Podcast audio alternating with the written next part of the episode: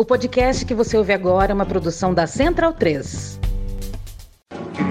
Cristo Redentor, braços abertos sobre a Guanabara.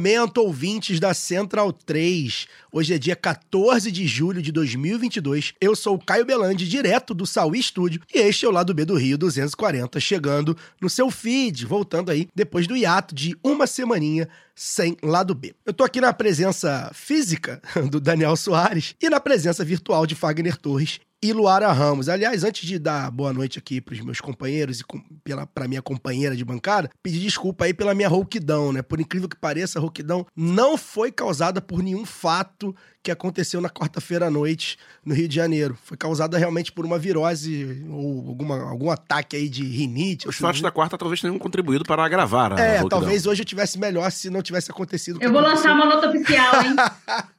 Repúdio. Enfim, eu não disse qual era o fato. É, talvez estivesse melhor, mas enfim, acabei acometido aí também por algum tipo de virose e tal, mas tô bem, já tô melhor, mas a rouquidão continuou. Já que você já falou aí, Luara, eu vou começar o meu boa noite por você, perguntar como é que foi seu dia, né? Tá tudo bem? Eu espero que esteja tudo bem com você, tá? Boa noite. Boa noite, Caio. Boa noite, Daniel, Fagner, convidado. Eu tô bem, tô medicada. O réu primário tá intacto. Eu, os nossos queridos ouvintes não estão vendo, mas estou trajando uma belíssima camisa preta e branca com a assinatura de Reinaldo, o único rei possível, porque a vergonha do Turcobol é grande, mas o medo de ser confundida com o flamenguista é maior.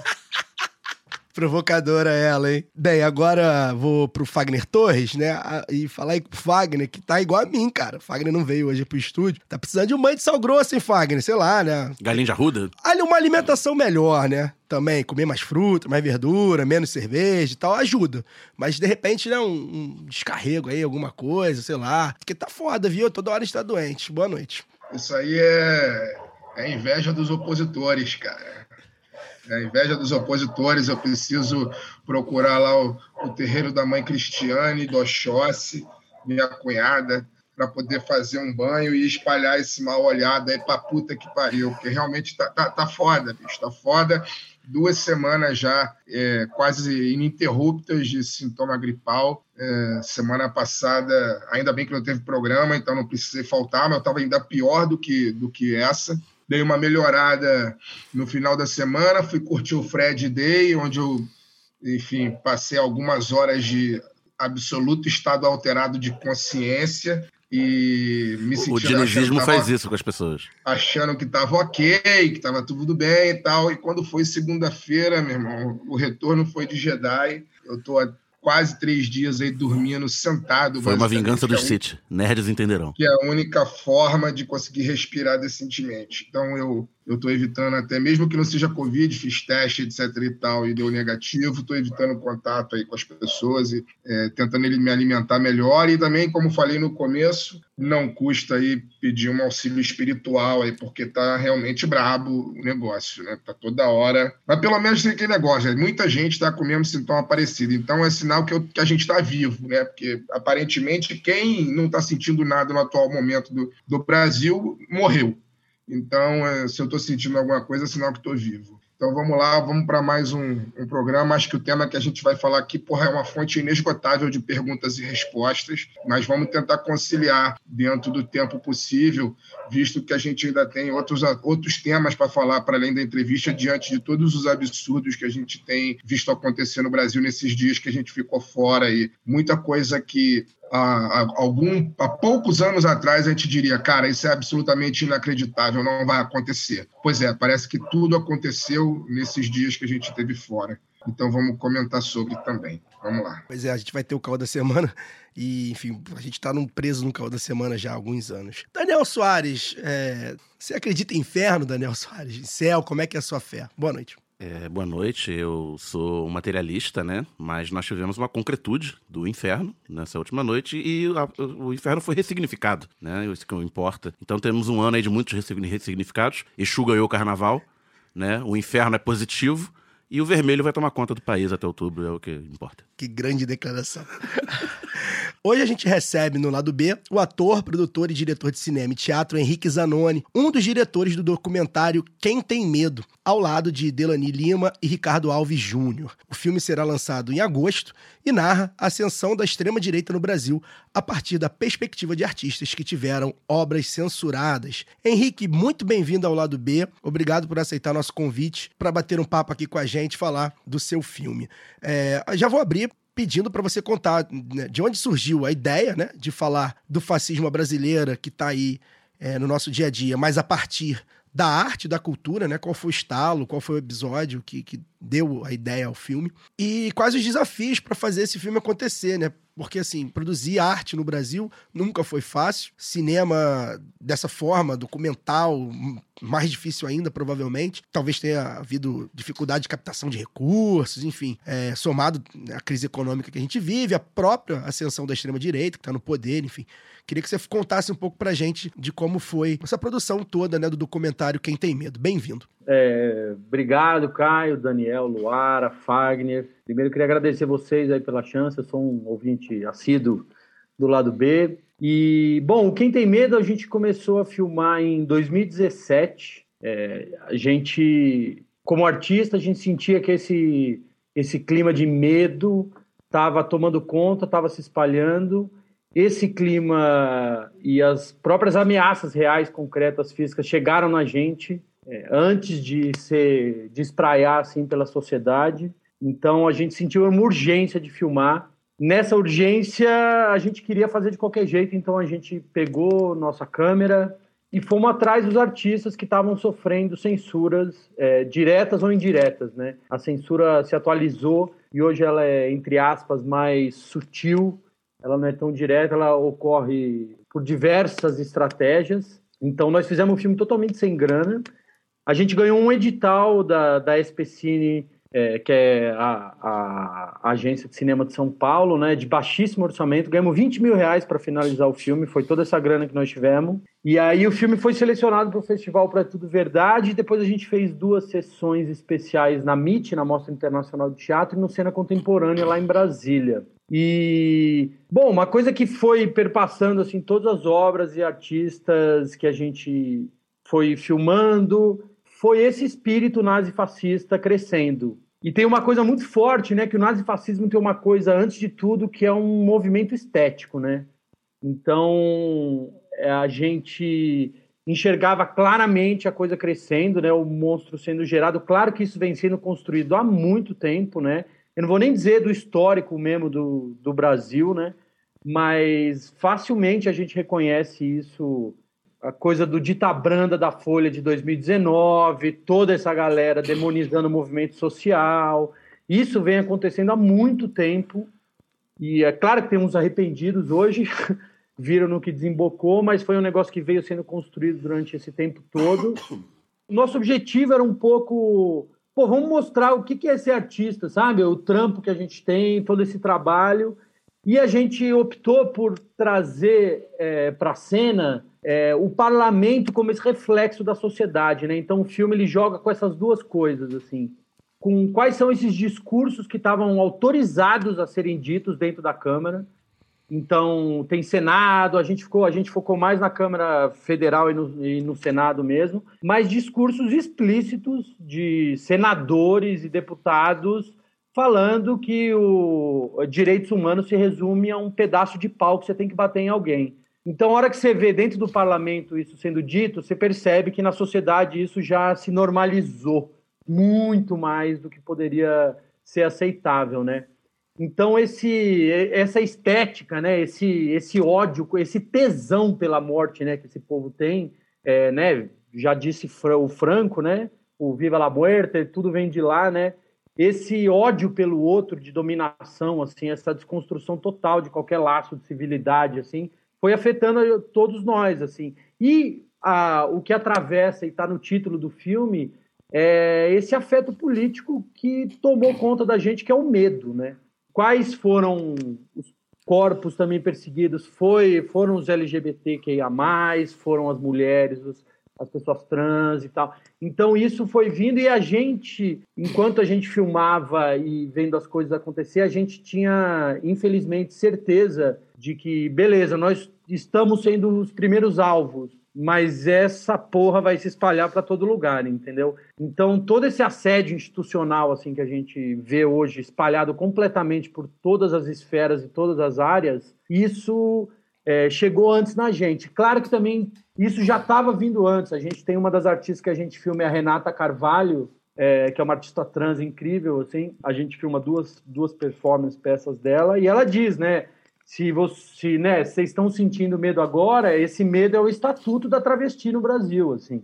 É isso que a gente vive o dia inteiro. Eu recebo ameaça de morte todo dia. Então, é, foi um pouco dessa dessa, dessa atmosfera, assim, desse caldo azedíssimo, assim, que foi, foi crescendo. E, assim, só para ter, para dar uma ideia bem concreta, né, do, do que acontece, assim, a gente usa muito referência, como referência o Mobile, que é um, é um site agregador de denúncia. E de 2016, depois do golpe, até 2018, foram 16 casos de censura. 16. De janeiro de 2009 até fevereiro de 2022 foram 220 casos, sendo que quase 80% veio do Executivo Federal, né? Então, assim, é, a onda veio muito forte e aí se espalhou para todo lugar, né? Então, como eu tinha dito no começo, assim, é, as estratégias são diferentes, né? Não é uma coisa explícita, né? A gente tem até o, o, o ministro, o que é o ex-secretário, né? Porque o primeiro ato do governo Bolsonaro foi acabar com, com o Ministério da Cultura, né? Mas a gente tem o, o, secretário, de, que era o secretário de Cultura, o Roberto Alvinho, nazista, né? Emulando Goebbels depois, é demitido, mas não foi demitido porque é nazista, só porque ele não soube fazer a trollagem. É. É, então, ali eles dizendo assim: ah, o que a gente faz não é censura, é curadoria. Então, essa era uma estratégia, fazemos curadoria. Aí a gente começou a ver a Caixa Econômica Federal é, colocando critérios é, de ideologia e rede social para selecionar projeto. A gente teve o caso aí do Rio, da aquela chama aquela CIA de teatro, né, que fez o Caranguejo Overdrive, foi censurado no, no, no Centro Cultural do Banco do Brasil aí por uma ordem direta da Secom, né, que era aquele Weingarten. Então, assim, foi a coisa foi se espalhando muito e tamo onde tamo, né? Tamo nesse nessa lama que, enfim, parece não ter fim, mas é método deles também esse caos, né? Gerar esse caos, essa, essa loucura toda. E, bom, acho que é esse, assim, para dar uma, uma introduzida, para não, não ficar aqui. Só para a gente datar, as filmagens foram de quando a quando? Quando é que terminou a produção? A gente filmou de 2017 até o começo de 2020 porque em janeiro e fevereiro de 2020 teve um, um festival em São Paulo que chamava o Festival Sem Censura, que trouxeram peças e performances que tinham, que tinham sido censuradas, e o Farofa também. Então a gente filmou várias dessas peças lá, e por coincidência, uma semana antes, foi quando a gente teve o Roberto Alvim literalmente copiando em termos de linguagem, mas em termos de imagem, porque a imagem é idêntica do Goebbels é, então. E ele é diretor de teatro, né? Ele, não, ele, era, não, ele era diretor de teatro é, e era pra... assim. É, o Alvin foi um cara que eu participei de coisas com ele, fiz coisas. É, ele era... Decepcionou a galera, né? Um pouco, né? Eu lembro que tinha esse. É, decepcionou... ele, ele, é nazi mesmo ou é só um aproveitador, Henrique? Olha, eu sempre acho difícil nesse governo você saber quem é nazista ou quem é só um, um filho da puta que tá querendo ganhar dinheiro, sabe? Mas, naquele nível, porque por mais que ele fala, ah, eu não sabia que era, que era um discurso do Goebbels, porra, foda-se, né? Você colocou esse discurso, você acha que esse discurso é válido, né? Então, assim. É, no mínimo, é... você pensa igual a ele, né? Exatamente. Na pior das hipóteses. É. Exatamente. Mas, pô, ele foi um cara que, assim, encenou Chico Buarque. Sim. Ele foi um cara que resgatou Vladimir Safatli para composição de piano. Então, assim. Mas era um cara completamente já meio meio fora assim da caixinha. E aí, quando entrou, se mostrou essa história toda, veio com esse papo de que tinha um câncer, e aí uma, uma, uma empregada dele, que era evangélica, encostou nele, ele curou. Uma piração Tem da isso, porra. Eu não sabia, não. É, uma piração da porra. E aí, quando entrou, quis colocar a mulher dele para ser chefe da, da Funarte para fazer uma a companhia brasileira e tal, com essa coisa toda nacionalista, patriótica, e pagar 4 milhões para ela, e aí descobriram e não deixaram. Mas enfim, é só mais um dos casos, assim. Então a gente filmou durante esse, esse, esse tempo todo e a gente ficou. A gente tem 54 horas de material, né? Para 71 minutos de filme, né? Ah, dá uns, uns quatro documentários, dez Dá documentários, um monte. 20. É. Então tem, tem, tem até um dos diretores no filme que fala, porra, eu queria que essa pé, o resto pública, né? Porque eles tiveram uma, uma percepção muito foda assim do momento e eles fizeram uma peça que chama Res Pública 2023. Eles estão no, no, no dia 31 de dezembro da virada para 2022 para 23 e um movimento é, fascista religioso que chama Anaconda tomou conta do Brasil e quer dar um golpe militar em janeiro de 2023. E o cara escreveu isso em 2017. Então, assim, foi não foi premonitório nesse sentido, né, de não, ele o, o Biagio, né, que é o, ele é ele é diretor e, e ator e dramaturgo dessa peça aí. Então, enfim, estamos aí vivendo e esse momento chegando, assim, a última imagem do, do filme é um luminoso 2023 com um cachorrinho vestido com uma roupa nazista, né? Que é agora o que a gente nós estamos nessa encruzilhada aí. Ó, você falou de 2017, assim, a gente tem a impressão de. eh, Começa a passar um filme na nossa cabeça, né? De quanta coisa aconteceu desde 2017. É, então, não foi exatamente um, um episódio que, que levou vocês a realizarem esse documentário. Foi essa. é, essa não sei se vou chamar de pressentimento desse insight, né, do que vinha acontecer. Mas a, a minha primeira pergunta tinha muito a ver com isso que o Caio tinha, já tinha colocado, mas eu vou para um outro caminho já, o Henrique. É, vamos falar do medo, né? O medo está no título do documentário e acompanha toda a narrativa. É, a raiva também vira expressão desse medo, as reações aí sem falsa simetria, mas de quem ataca, de- da gente que é atacado também, né? porque nós estamos aqui do, do outro lado, dos artistas também que, que, que sentem esse medo, é, mas também tem esse medo da, da dificuldade de se expressar e da dificuldade de lidar com quem se expressa livremente. E aí eu queria que você falasse um pouco como é que você aí, né, do, do- de trás da câmera, na produção também, é, se você consegue localizar esses tantos medos, né, essas tantas formas de sentir, que não são só é, o de quem ataca, mas também de quem é atacado. Você pode falar um pouco sobre isso, sobre a sua percepção é, ao lidar tanto com os artistas, ou quando você vai fazer lá os cortes da, da, da Câmara, do Senado, é um negócio que choca a gente, né? Ó, Laura, eu, é, o medo, ele foi. É, é o tema principal, é um tema muito grande, assim. Eu vou levantar, acho que alguns pontos, assim, depois é, eu posso falar um pouco mais. Mas, em linhas muito gerais, teve essa divisão muito clara, assim, entre. A Isabela Calil definiu isso muito bem com as pesquisas antropológicas dela, que é esse cidadão de bem, né? que é esse que não é um conteúdo que envolve esse cidadão de bem, né? Mas é esse sentimento de pertencer a alguma coisa, assim, eu tô do mesmo lado dessa luta e cria-se essa autoimagem heróica, né? E eu vou lutar contra quem? Eu vou lutar contra esse povo da mamata.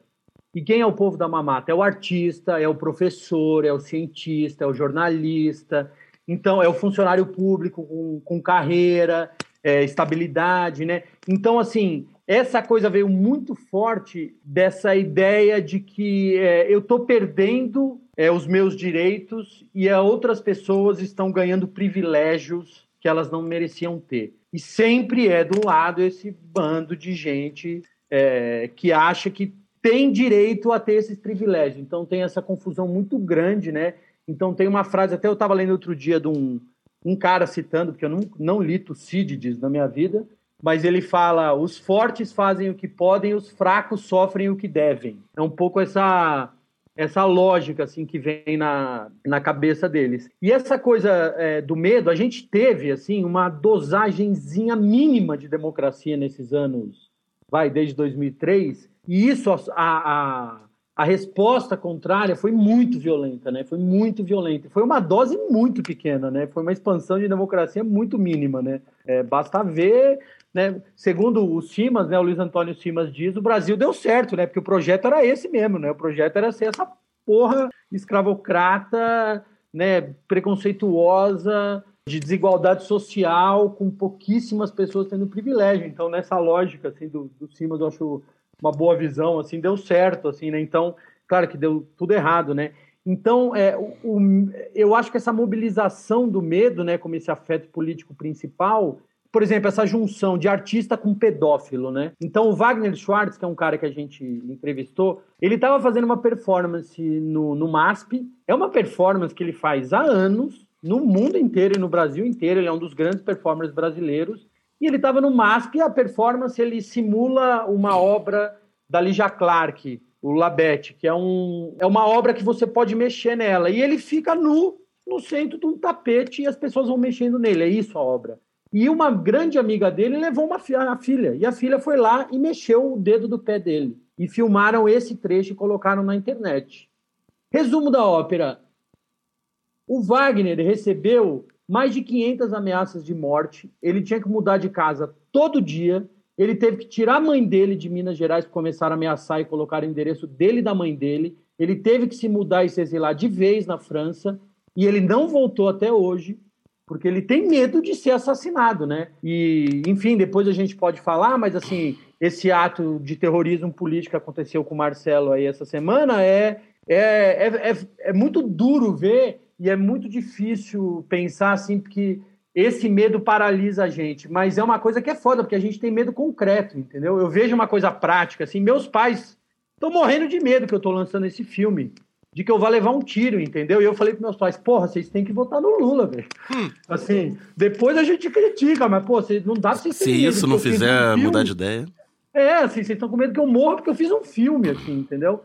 Então, assim, eu acho que essa toda essa associação que foi feita aos artistas, principalmente, mas agora é para todo mundo, porque se você não é nazifascista, você é um esquerdopata, um, feló, um pedófilo, um parasita.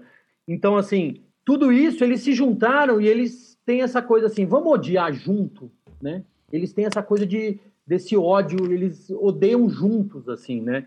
Então, esse pânico moral foi sendo construído, não é à toa, né, que assim, uma das principais ministras desse governo é essa Damares, né, que fica quietinha, sumida, e é uma grande desgraça, assim, que tem, né.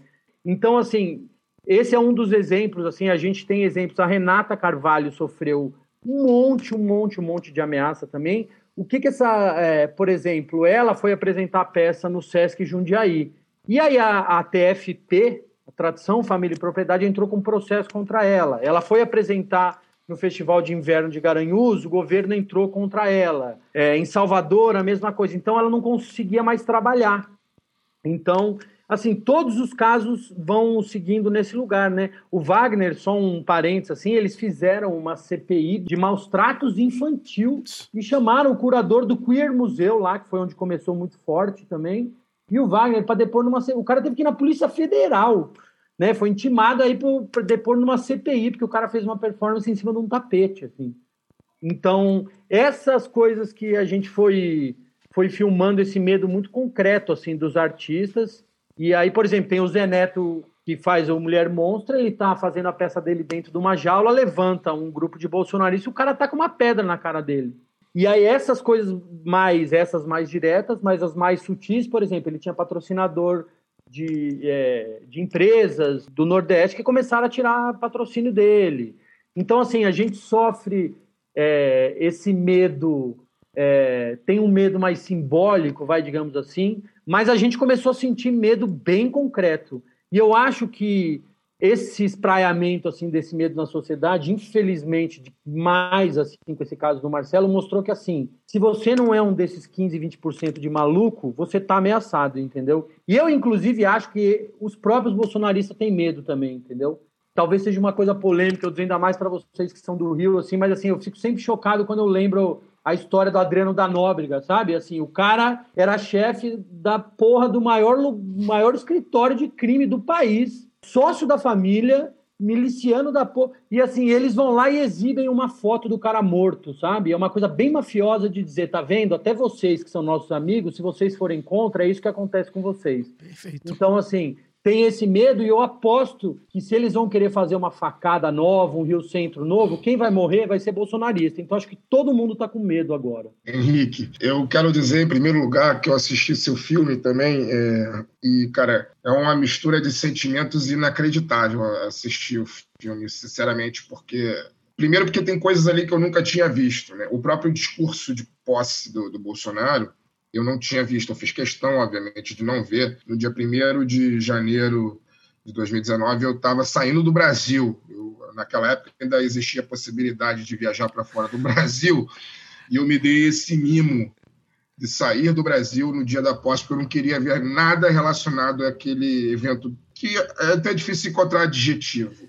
Depois, a outra coisa que eu também não tinha visto e que vi foi o discurso do próprio Roberto Alvim. Eu, né, eu sabia de toda a história, mas obviamente poupei meu fígado e meu estômago de ouvir ipsiliteris o que esse animal proferiu naquela época. E isso também se repete no próprio discurso dos integralistas com relação ao ataque a, que foi feito à, à sede do Porta dos Fundos. Todos esses três discursos eu não tinha ouvido ainda.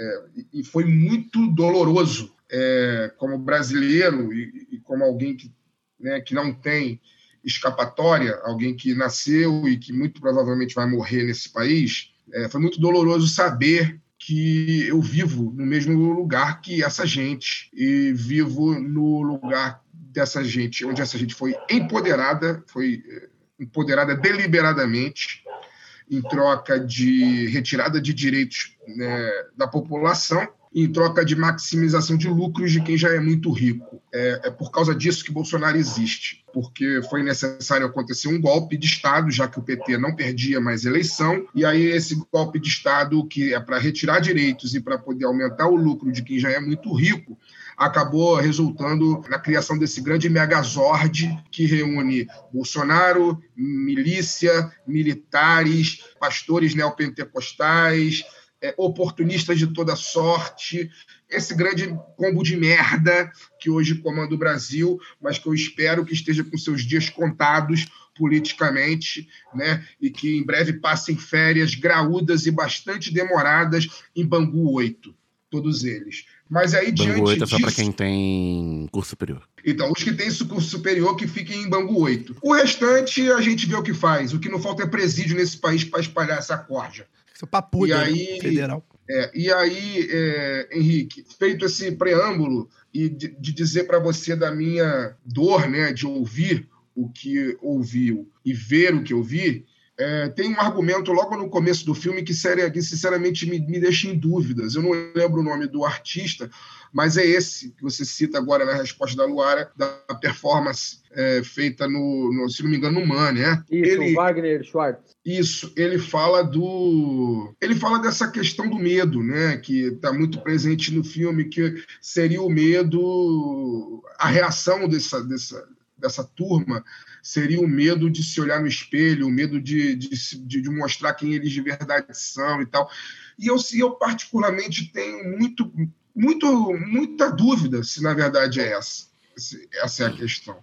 A minha dúvida é porque muitas vezes eu acho que essa reação, supostamente, entre aspas, conservadora, ela está muito mais ligada a uma questão do próprio capital, do próprio capitalismo, do que qualquer outra coisa. Porque, para mim, por exemplo, eu não consigo ver um sujeito como Magno Malta ou como Marco Siciliano, ou como aquele, aquele Marco cara Feliciano. que. Marco Feliciano, é, perdão. Marco Feliciano, ou aquele sujeito que é da Bahia, que agora não me lembro. Pastor, É um que- pastor, Pastor pastor, pastor, sargento. Isidório, que apoiou É. o Haddad em 2018. Pois é, mas eu não consigo ver, eu não consigo ver é, essas figuras tendo destaque, é, se colocando, até mesmo no mercado de trabalho, tá? Vamos dizer dessa forma, se não for com esse caldo obscurantista. Eu acho que esse caldo obscurantista é muito importante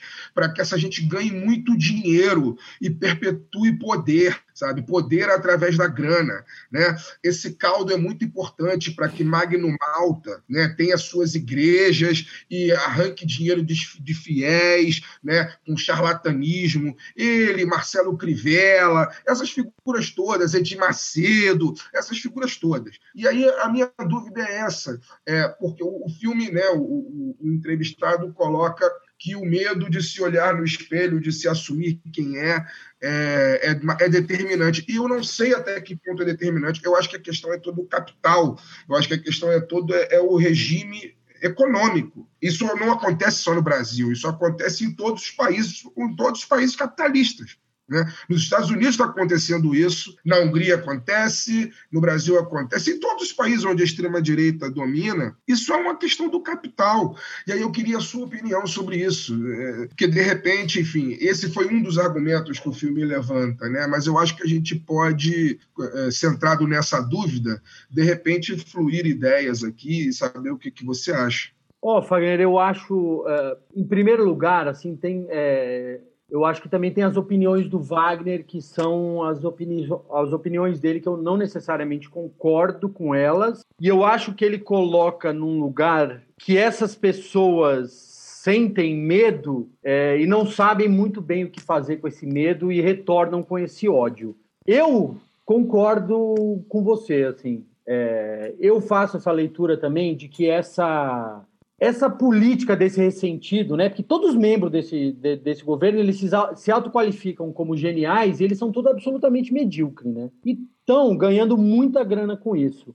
E eu acho que tem, tem muita, muita gente que fala isso, né? Mas eu vou trazer uma, uma, uma pesquisadora que eu gosto brasileira, que é a Letícia Cesarino, né? Ela fala muito dessa relação entre o neoliberalismo e esse conservadorismo, sabe? Essas coisas, elas estão absolutamente, para mim, intrincadas, assim. Essa defesa dessa família é, é casada com o desmonte do Estado, né? É, essas coisas vêm juntas, assim, elas não vêm separadas. É, é, essa imbecilidade de liberal na economia, conservador em costume, sabe?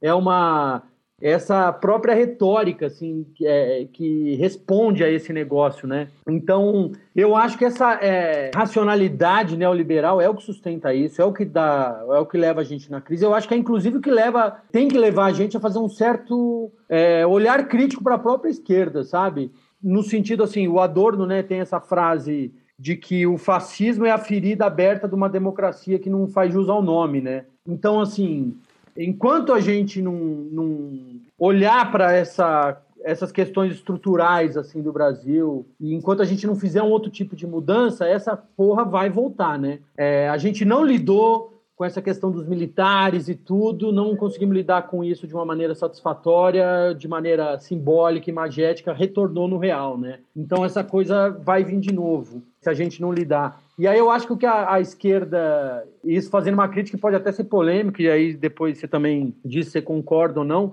mas eu acho que assim, é um fato que a imprensa brasileira é golpista pra caralho, é um fato que os banqueiros são, é um fato que a sociedade, é, a alta classe é super escrota, racista, escravocrata e tudo, que ficaram incomodadinho porque tinha gente no aeroporto deles. É óbvio que é isso. Mas eu acho que falta uma crítica para dentro, assim, sabe? O que, que nós fizemos de 2003 até 2013 para as manifestações, vamos dizer assim, que a gente não aprofundou enquanto a gente teve chance, sabe? Assim, nós não fizemos reforma da mídia e depois teve a, essa briga de que a, a Globo era ruim. Porra, quem não sabia que a Globo ia fazer isso, né? Então não fizemos reforma da mídia, não fizemos reforma política, não fizemos reforma agrária, não fizemos reforma do sistema bancário, fizemos a lei antidroga, encarceramos gente preta e pobre, né? Saiu de 200, 300 mil, vai dar um milhão de pessoas. Teve Belo Monte, teve... Quem resgatou essa coisa dos militares na política foram foi o governo do PT, foram esses grandes eventos. Então, assim, eu acho que é uma.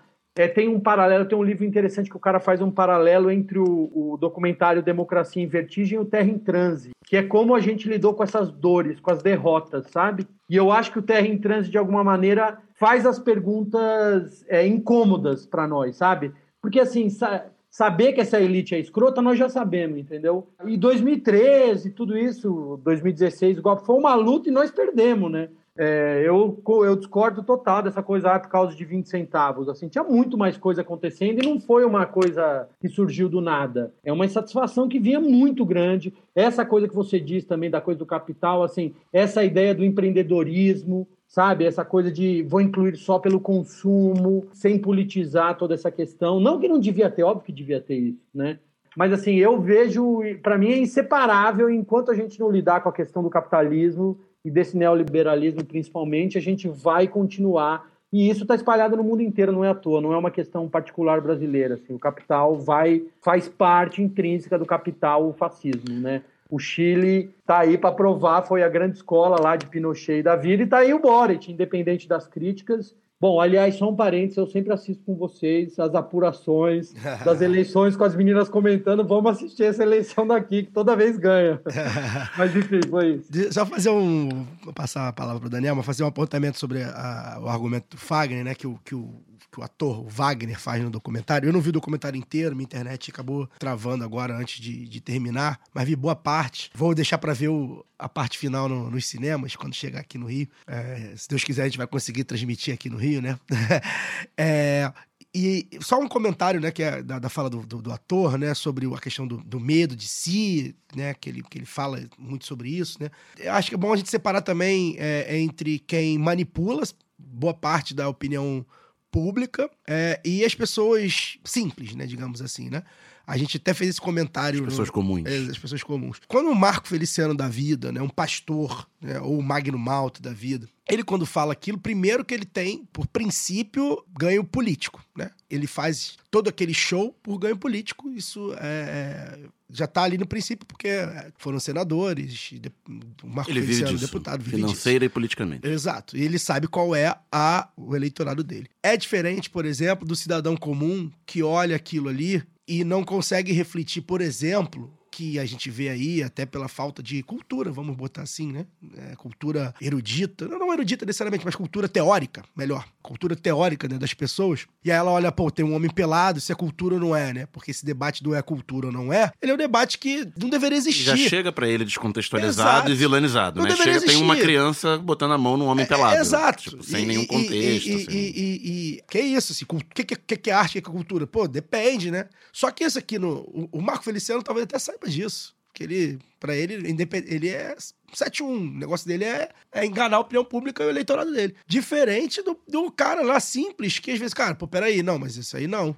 Isso aqui, pô, isso aqui é uma pouca vergonha. E aí não precisa ir muito longe. Essa semana aí, semana passada, tava tendo um debate no Twitter, que embora seja uma bolha bem pequenininha da classe média, é, acho que foi até uma revista tá, é, é, gringa também que falou sobre como os jovens hoje em dia estão lidando com cenas de nudez e de sexo no cinema. Ou seja, né, é, que os jovens de hoje, né, os mais jovens, essa nova geração que tá vindo aí, eles têm mais vergonha de lidar com sexo do que porra, deveria ser, inclusive, né? Porque a gente já vê algumas gerações lutando para que né, o tabu do sexo, do corpo e tudo mais. Então, só para completar esse, esse raciocínio, eu, eu acho que a gente tem que separar aí, né? É, quando esses, esses charlatões aí da fé, como Jean bota no, no filme, né? Esses charlatões da fé, esses enganadores, né? Da opinião pública, estão falando, eles não. Eles estão falando necessariamente por medo de quem eles são, embora a gente saiba, por exemplo, que tem que muitos apontamentos do, do que eles fazem é muito comum eles apontarem o que eles são, né, pro outro. Ô, ô, Caio, eu acho que eu queria só fazer uma- um, um, um parêntese também, antes de passar aí para o Daniel, que é esse, essa relação que o Henrique traz, né, do neoliberalismo com esse controle dos corpos, né, gente? Fica um negócio muito evidente, até quando a gente fala da moral, mas pegando assim, para poder tentar contemplar tudo aí, né? Esse controle dos, que é dos corpos, então do, do, do prazer, do que é arte, do que é expressão e do que é, quando a gente pergunta o que é arte, a gente está dizendo que ela deve servir a alguma coisa, né? Deve ter uma utilidade. Esse discurso é a racionalização do, do, do neoliberalismo. Sabe a base dos caras? Então não vale a pena fazer. Ah, tem, por que que isso aqui é arte, não isso aqui que é bonito? São pessoas que, além de não ter acesso, né, então é, acho que a, a crítica também vai aí, né, Henrique? Assim, é claro que nós tivemos é, Gilberto Gil, ministro da Cultura, com aquela. Todo, acho que todo mundo já aqui viu a, aquela cena, né? ele lá na ONU tocando, aquilo, a alegria que aquilo trouxe para a gente, quando a gente olha para quem que é nosso, quem que foram, foram os nossos últimos secretários de cultura, né? porque houve um rebaixamento da cultura. Mas é, não alcançou, não alcançou essas pessoas, porque as pessoas comuns, como a gente vai chamar, que somos nós também. É, eu sou de uma cidade interior de Minas, por exemplo, não tem um teatro, não tem um cinema. O teatro que eu fiz foi na escola, e mesmo assim se encenava, sei lá, Machado de Assis, sem é, aprofundar no que era Machado de Assis, era uma mera repetição de fala, como ah, é bonito ler Machado de Assis, está no cânone da literatura, Exato. né? Não é um, olha, há uma crítica, há uma, quem que, é, a, a, houve de fato um embranquecimento de quem é Machado de Assis, e eu estou citando só um exemplo. Então, me, me vem muito essa coisa, assim, desse controle dos corpos para servir a algo, né? Para servir a algo que não é a livre expressão não é a, a, a libertação desses corpos, mas é o contrário, é o seu, a sua domesticação, né?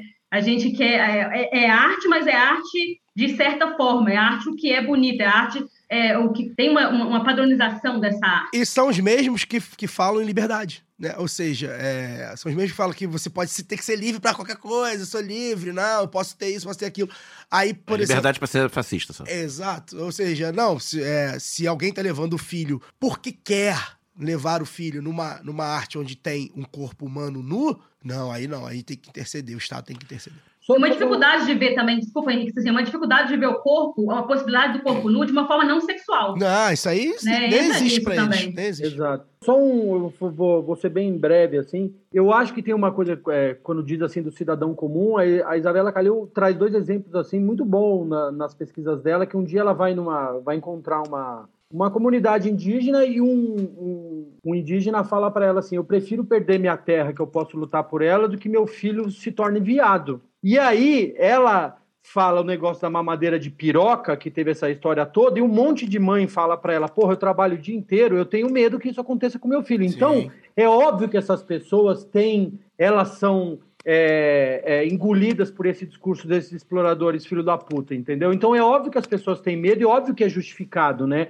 É assim, a, a mulher trabalha o dia inteiro, deixa o filho na creche, ela tem medo de que o cara vai dar uma mamadeira de um pinto, apesar de que você, assim, como que tem um pinto numa mamadeira? Não tem, né? Então, acho que esse é um lado. E o outro que o Fagner falou também, essa lógica neoliberal dessa privatização, a justificativa do Bolsonaro na live que ele faz, né, que a gente mostra no filme junto com, com o Roberto Alvim, assim, ah, você quer fazer filme? Então vende a sua casa e faz seu filme.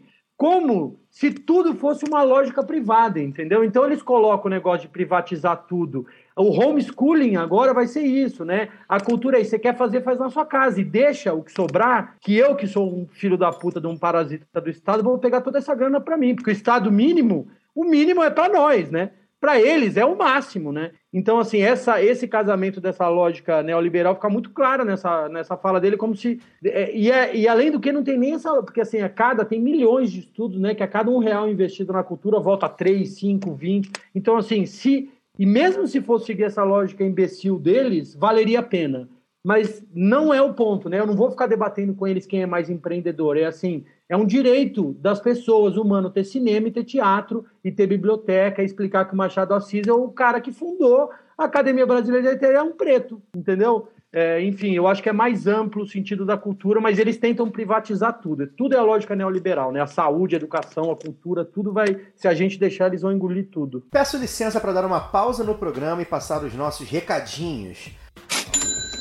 Apoie o Lado B na Aurelo, a primeira e única plataforma que remunera os podcasters a cada play. Faixas de apoio a partir de 2 reais, com direito a conteúdo exclusivo e participação em sorteios. Se você já é apoiador pelo Padrinho ou pelo PicPay, considere migrar para Orelo. Por enquanto, só aceita cartão de crédito. Quem quiser colaborar com a gente sem aquela regularidade mensal, pode fazer o pix para lado B do Rio. O sorteio para apoiadores do lado B é um oferecimento da Camisa Crítica. Ouvinte também tem 10% de desconto no cupom Lado B no site camisacritica.com.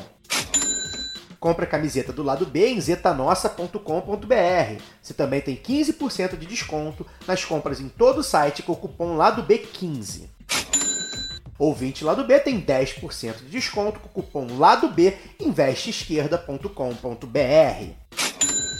Aprenda inglês, espanhol e francês na WeCreate, a escola de idiomas parceira do Lado B. Acesse www.wecreateidiomas.com. Sigam também nossos parceiros nas redes sociais. Obrigado pela atenção e voltamos ao programa. Henrique, é, como é que você vê o papel das instituições nessas censuras, né? Porque você fala que elas explodiram a partir da posse do Bolsonaro, e mais o, o Bolsonaro e as auto- as autoridades nomeadas por ele, embora tenham muito poder, comandem orçamento, né? Comandem é, estruturas, não agem sozinhos, né? Tem Ministério Público, tem Justiça, tem um monte de juiz de, de primeira instância, desembargadores de segunda instância, promotores que estão aí, que estão imersos nessa lógica e compartilham dessa, dessa ideologia. E não estão lá nomeados pelo Bolsonaro, né? Tirando os dois patetas lá do, do Supremo Tribunal é, e alguns ministros do, do STJ, é gente que, mal ou bem, aí passou em concursos públicos e está numa, numa carreira estável e compartilham disso daí. Como é que você vê esse papel deles? Ó, tem uma, tem uma, uma coisa muito doida, assim, o Fagner também falando a coisa do discurso, que até é difícil é, falar sobre, porque se tem uma coisa que a gente não pode acusar o Bolsonaro é de ter mentido, né? Pois é. O cara tá falando e todo mundo sabe, né? Então, é, o cara, no discurso de posse dele, o cara faz, ah, fala, hoje foi o dia que a gente começou a se liberar do comunismo. Eu vou acabar com. Então ele diz tudo, né? O cara vai nos Estados Unidos em fevereiro de 2019 e fala, eu vou destruir tudo antes. Então tá tudo dito, né? Então, é, tem essa dificuldade de falar, porque não é, não falta. Eu acho que essa é a grande dificuldade da gente fazer circular outro tipo de afeto, né, outro tipo de criação, porque é, a gente já sabe o que eles vão fazer. Então, fiz só esse parênteses para dizer essa questão da institucionalidade é muito forte, né? A gente sabe como é constituída essa classe, por exemplo, jurídica brasileira, né? É uma classe extremamente formada por homem branco, rico e que provavelmente tem o pai, o avô e o bisavô que vieram de lá, né? É, que seguem essas carreiras. Então, é, os médicos, né, foi uma coisa que a gente meio sabia, assim, desde os mais médicos lá, mas que ficou muito claro, assim, é, uma, é, um, é, é um bando de fascista, né, um monte, né, a gente viu esse caso, deve ser um dos mais horrendos de todos, né, desse anestesista aí, estuprando mulher em, assim, no meio da cesárea. Então, enfim, eu acho que essa... Uh, o Brasil, né, é, é, é, assim, o segundo maior partido nazista fora da Alemanha foi no Brasil, né? Foi o movimento integralista. Então, é, o Brasil, como dizia, acho que foi Milor Fernandes, né? Tem um passado enorme pela frente, né? É, tem uma coisa muito, muito enraizada na gente. Essa coisa do assédio é, foi muito dura porque por exemplo, no caso da Renata Carvalho em Jundiaí, foi um juiz de primeira instância que vai lá e, e, proíbe a peça dela. O que ela faz? Ela vai lá, recorre, ganha, ela pode reapresentar. E aí, o que, que o Magno Malta faz? Ele vai na live dele e fala: Ah, mas você sabe que esses juízes erram muito, então você entra lá, assedia judicialmente ele, faz isso. Então, assim, a gente vê isso acontecer como uma lógica que opera, assim, nessas instituições que dependem disso, que, assim, qual é a lógica do MBL? Bom citar É o assim, MBL, né? Muito MBL. eles são, eles são muito os caras que ferveram o caldo e voltando ao neoliberalismo, quem pagou o MBL? Foram um monte de empresa brasileira, foi um monte de instituição americana, eles que financiaram o MBL, né? Então, assim, a gente vê essa que é a grande, eu acho que é um dos grandes perigos para o Brasil nas próximas décadas, que vai ser esse Brasil paralelo, que é, É. outra que é financiada por esse Instituto Milênio. E qual é a lógica deles? Eles se você fala qualquer coisa, é capaz de eu ser processado depois desse podcast. Eles te processam. E o que, que acontece? A gente vendo os artistas, o filme traz isso, né? São indivíduos dentro da casa ou dentro do camarim, falando pequenininho. O volume de ataque, individualmente, eu não tenho como competir, entendeu? É muito violento. Então, assim, se o, o, o Brasil Paralelo me processar, eu não tenho dinheiro para pagar um advogado, entendeu? Eu vou ter que ligar para um desses advogados foda e falar, ó, querem me prender aqui, querem me processar, me ajuda. Então eu acho que as instituições têm essa função, assim, de é, é, que, né, que o Daniel falou, de atacar a gente, criar vários tipos de censura, mas a gente também vai precisar de instituições para defender a gente, porque não é uma questão individual, assim, eu sozinho não vou conseguir bater de frente com essa galera. E essa coisa do. Daí eu acho que isso se espalhou e todo mundo começou a ver, né? Ah, por exemplo, o meio ambiente, o caso do Bruno e do Dom, é só uma coisa simbólica, né? Do que está acontecendo há um tempo, que é. Que é, tem essa pesquisa sobre o assédio institucional, e assim, 85% da galera que, que foi entrevistada anonimamente está com algum tipo de problema psíquico. Então, assim, o medo é esse sentimento mais comum, sabe? E o que, que eles fizeram, assim, né? Eles pegaram. É, Existem umas regras públicas que valem isso para cultura, para vários lugares, o ICMBio, o IPEA foi assim, que é você tem uma porcentagem que tem que ser ocupada por funcionário público, para você proteger um pouco a carreira. O que, que eles fizeram? Militar e PM são funcionários públicos. Então, esses caras começaram a ocupar o RH, o comitê de ética, a corregedoria. Então, assim, você não tem nem mais para onde recorrer. Esse, enfim, tô dando umas voltas, porque assim, não é o tiozinho da esquina que é bolsonarista que vem me, me pressionar. Claro que ele vai vir, entendeu? Mas contra ele eu tenho como fazer. Se o CCBB recebe uma ordem da SECOM e proíbe o pessoal aí do Rio de fazer o caranguejo overdrive, o que eles fizeram? Eles juntaram 10 mil pessoas na frente do CCBB, né? Então eu acho que também é, aí tem um certo indício de como vai ser a nossa resistência. Assim, a gente vai ter que cada vez criar mais e criar mais coletivamente. Assim, sozinho vai ser muito duro. E só fazendo, pegando um gancho aí em cima do que você falou, porque o que você fala agora sobre criar resistência tem relação com a questão que eu queria saber, a sua opinião com relação ao futuro. Da mesma maneira como a cultura foi extremamente atacada, eu me lembro que antes do golpe, antes do golpe não, perdão, antes do, da eleição de Bolsonaro, ainda entre o golpe, no, nos meses iniciais do golpe, teve um movimento muito forte aqui no Rio, foi o Ocupa Mink. Né? Inclusive, eu tive lá algumas vezes e tal, e sempre me deixou é, curioso como o pessoal da cultura conseguia fazer uma mobilização muito grande, que muitas vezes nós, fora, não, não conseguíamos né? Os próprios sindicatos não conseguiam fazer e a cultura conseguia fazer. E, pô, você também falou um outro negócio que me deixou. Eu lembro que durante a pandemia eu, eu, tive um dia que foi um dos maiores porres que eu tomei na minha vida, inclusive. Foi naquele dia que o, o Gil fez a live dele de São João, que foi um momento que, tipo assim, eu tava vendo aqui em casa, eu, minha companheira e minha sogra, que estávamos aqui no isolamento, naquela época, o auge da pandemia, morrendo sei lá quantas mil pessoas por dia. E foi só naquele dia, naquele momento exato, que bateu a ficha, que a ficha bateu e caiu assim em mim. Falei, caralho, o Brasil já teve o Gilberto Gil como ministro da Cultura e eu não aproveitei isso, saca? Óbvio que aproveitei, enfim, porque né, o Ministério da Cultura naquela época fez diversas ações que eu mesmo me, me, me beneficiei, os pontos de cultura e etc e tal. Mas o que eu quero dizer é que eu nunca, eu nunca parei para refletir no, no tamanho do que significava um cara como Gilberto Gil, provavelmente um dos maiores gênios da história da humanidade. Esse cara foi ministro da Cultura do Brasil no período que eu era jovem, que eu estava né, pulsando vida e tal, e eu nunca dei o, o, o exato tamanho, o exato valor ao, ao que aquilo significava.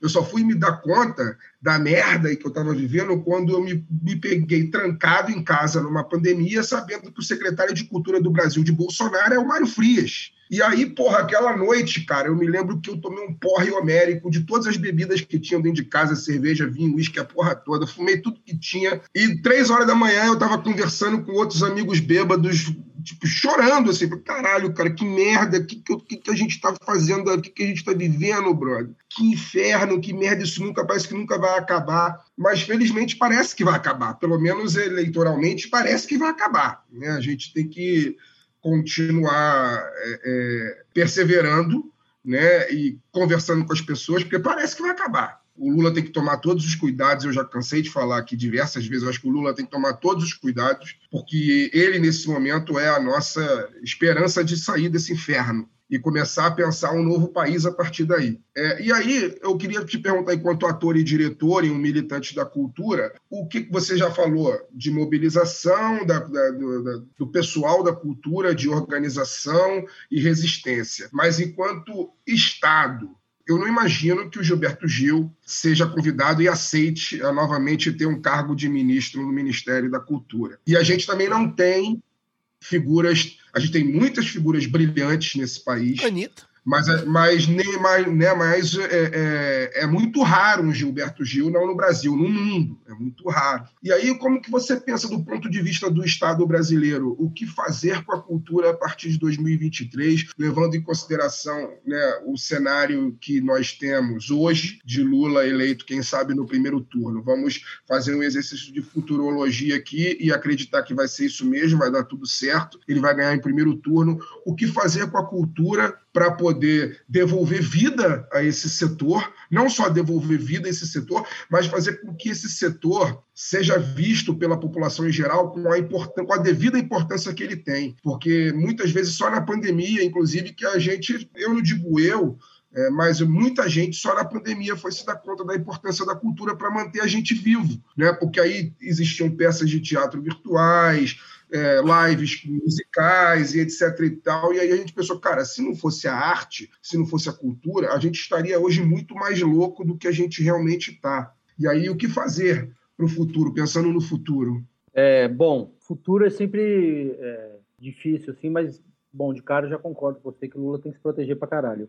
Eu acho que tem uma coisa mais, é, mais geral que eu poderia dizer que assim essas pessoas não entraram no fascismo sozinhas, né? E elas não vão sair sozinhas. É, então, eu acho que, em termos mais amplos, é, a cultura e a educação vão exercer um papel muito, muito forte. Mas a gente tem que ter muita consciência que vai ser um processo bem longo, assim, não vai ser. Por mais que o Gil topasse voltar, ele não vai topar, mas por mais que voltasse outro grande cara, né? Porque a gente foi do de um cara que armava a nossa alma de potência com um cara que anda armado literalmente em reunião, né? Essa porra desse Mário Frias, né? Eu acho que é, não vai ser um ministro, não vai ser um governo é, que vai conseguir mudar. Então eu acho, por exemplo, assim, a gente vivia um momento, vou dizer, por exemplo, dessa questão da Rouanet. Todo mundo fala da Rouanet, da Rouanet, da Rouanet e as pessoas não sabem nem como funciona, né? Que não é nem dinheiro do Estado para você, é renúncia fiscal, né? Então, o que, que a gente vivia nessa época, né? A gente vivia uma coisa que é assim, pô, a gente precisa rever a Lei Rouanet, porque o que, ela tem gerado? Tem gerado uma puta concentração de renda é, em basicamente Rio São Paulo, para poucos lugares. O maior captador da Lei Rouanet é o Itaú Cultural, então nós temos um problema seríssimo com isso. Então, assim, a gente estava num momento que a gente precisava debater melhorias assim disso.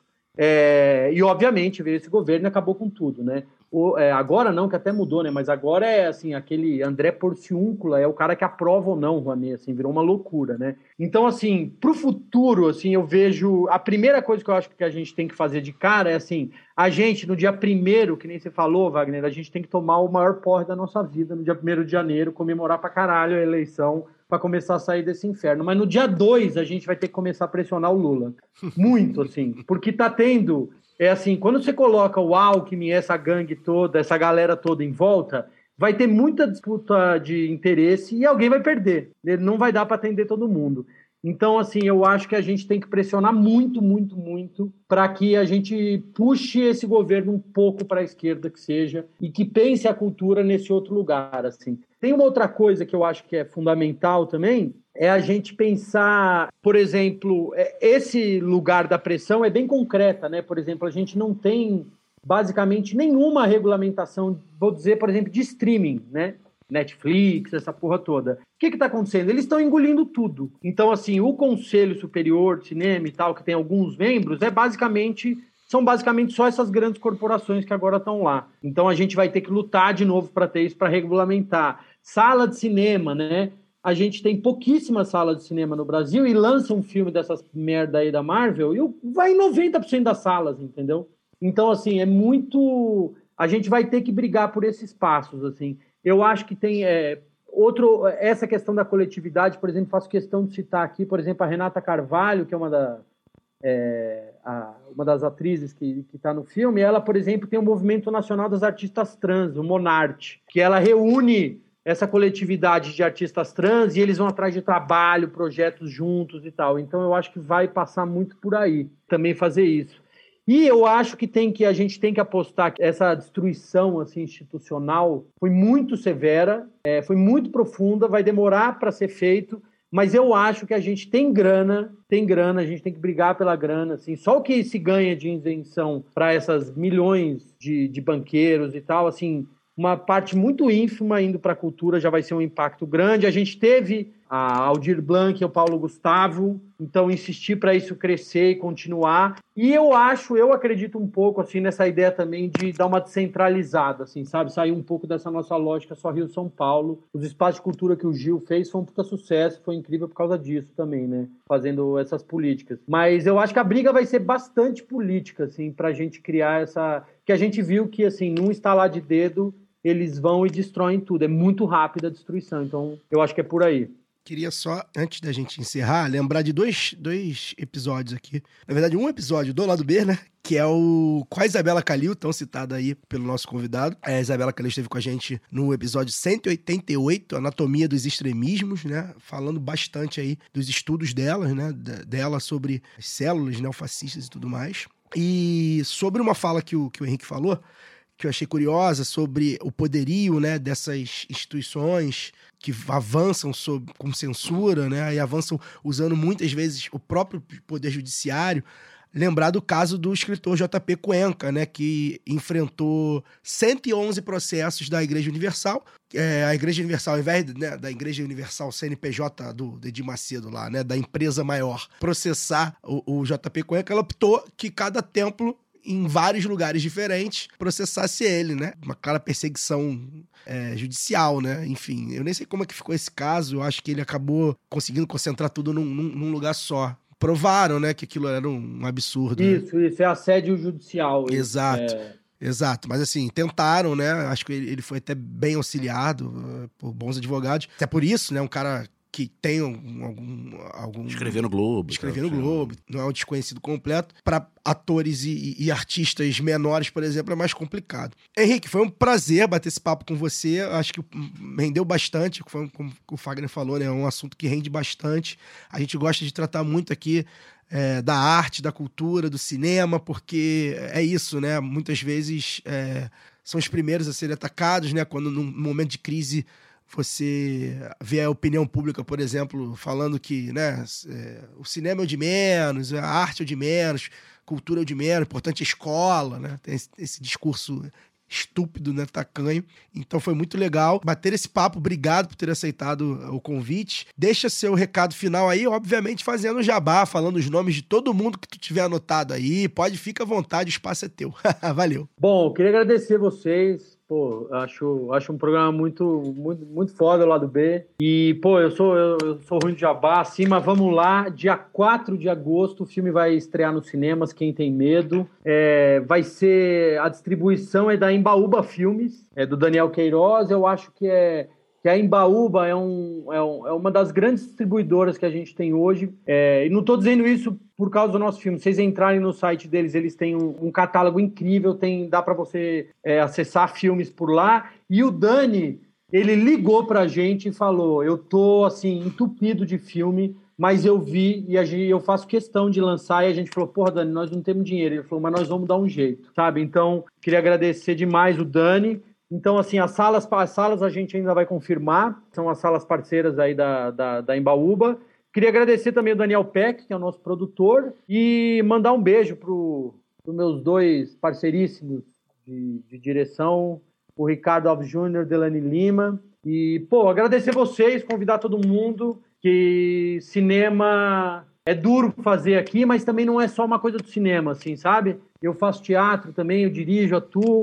É, o teatro também é super jogado de lado, assim, a literatura, a dança e tal, então vamos apoiar. E que nem o Fagner falou aí, a gente teve é, nesse momento aí essa síndrome de abstinência convivial, assim, né? A gente precisa conviver e viu como é importante a coisa da cultura para todo mundo. É, foi um respiro para nós artistas produzir durante a pandemia, mas para todo mundo que assistia também. Então isso é o que ah, é o que dá tesão na gente fazer, e é isso. E vamos lançar o filme agora, mesmo para provocar esse debate. E, porra, vamos derrotar essa merda desse fascismo. É o que sobrou para nós. É isso, agora a gente vai para o caô da semana.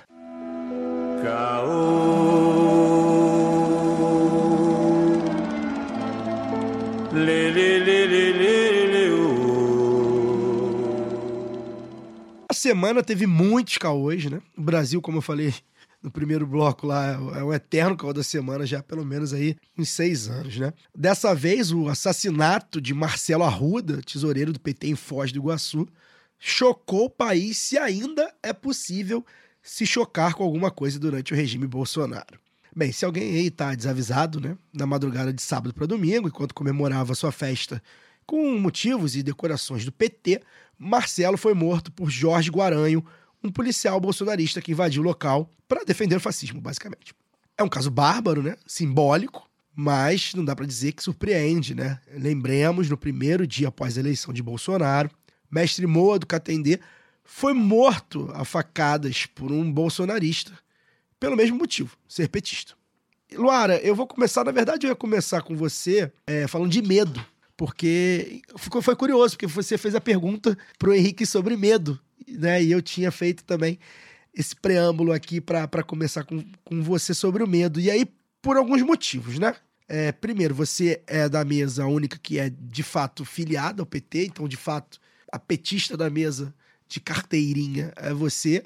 Esse caso, né? é, já tiveram alguns outros casos de agressão. Teve um, um rapaz no Ceará também, se eu não me engano, durante a campanha, se eu não me engano, foi morto também por um, por um bolsonarista.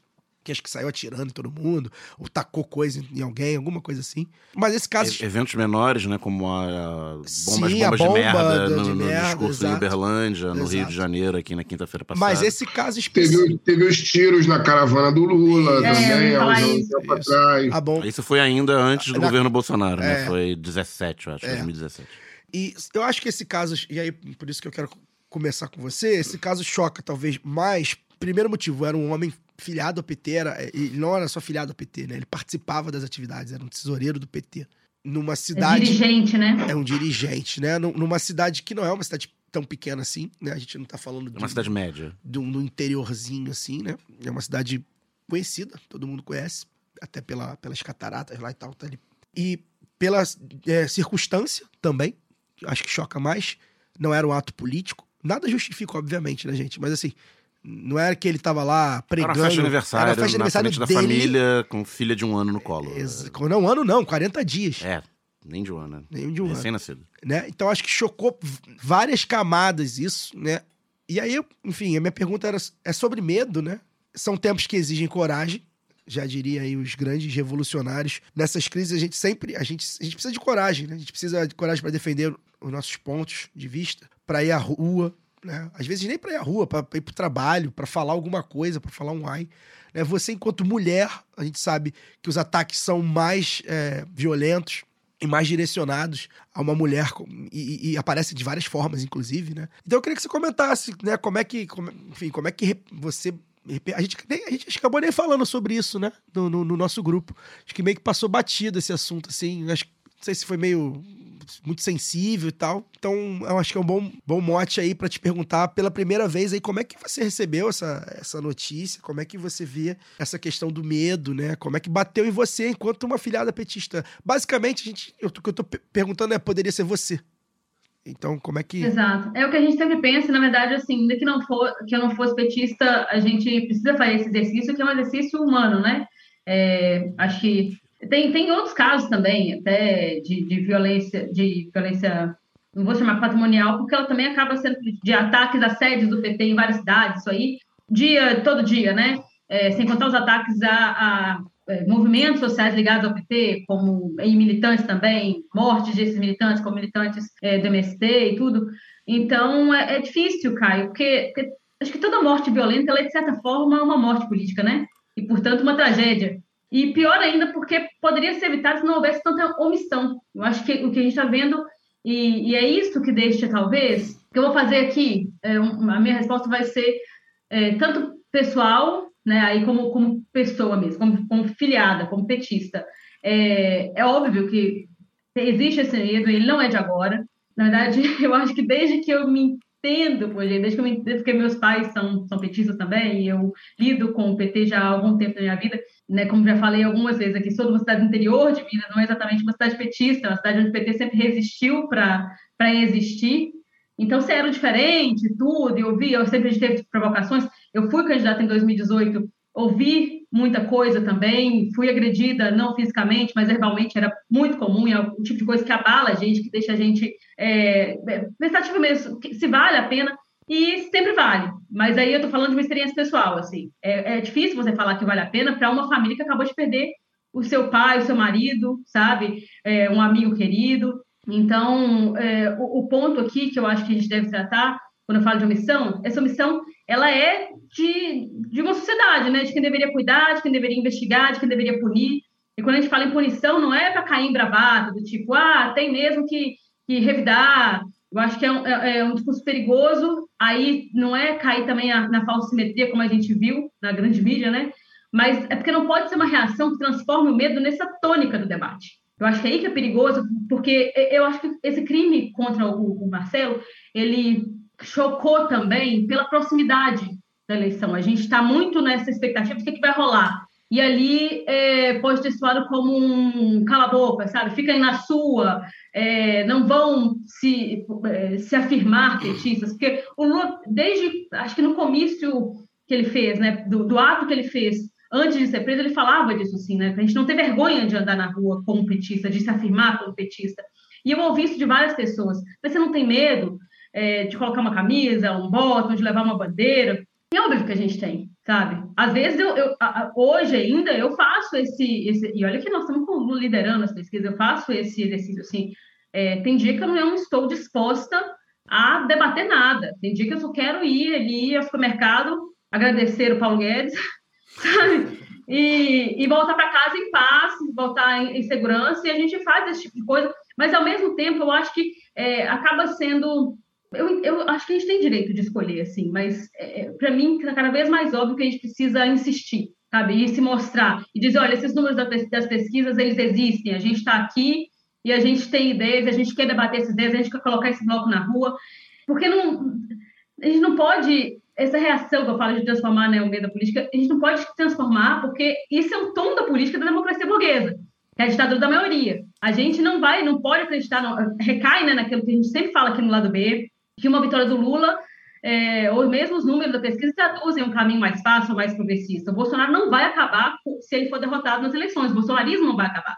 Então, acho que cabe dizer, cabe, além de lamentar a cobertura da mídia hegemônica, é, que sempre surpreende pela canalice, né? mas a gente precisa saber captar também o que, que interessa essa falsa simetria, né? essa tentativa de criar uma equivalência entre petistas e bolsonaristas. Porque quando eu falo para além, é porque nós vamos precisar de cuidado, e esse cuidado perpassa a organização. Como é que a gente denuncia, como é que a gente se protege, também como é que a gente reporta eventuais casos de, de violência, de covardia, porque a gente precisa saber como agir para não cair nessas armadilhas, né? Então, é, vai muito disso, assim, é, foi, eu acho que a gente ficou muito quieto, eu pelo menos fiquei muito quieto lá no grupo, porque eu fiquei muito pensativa esses dias.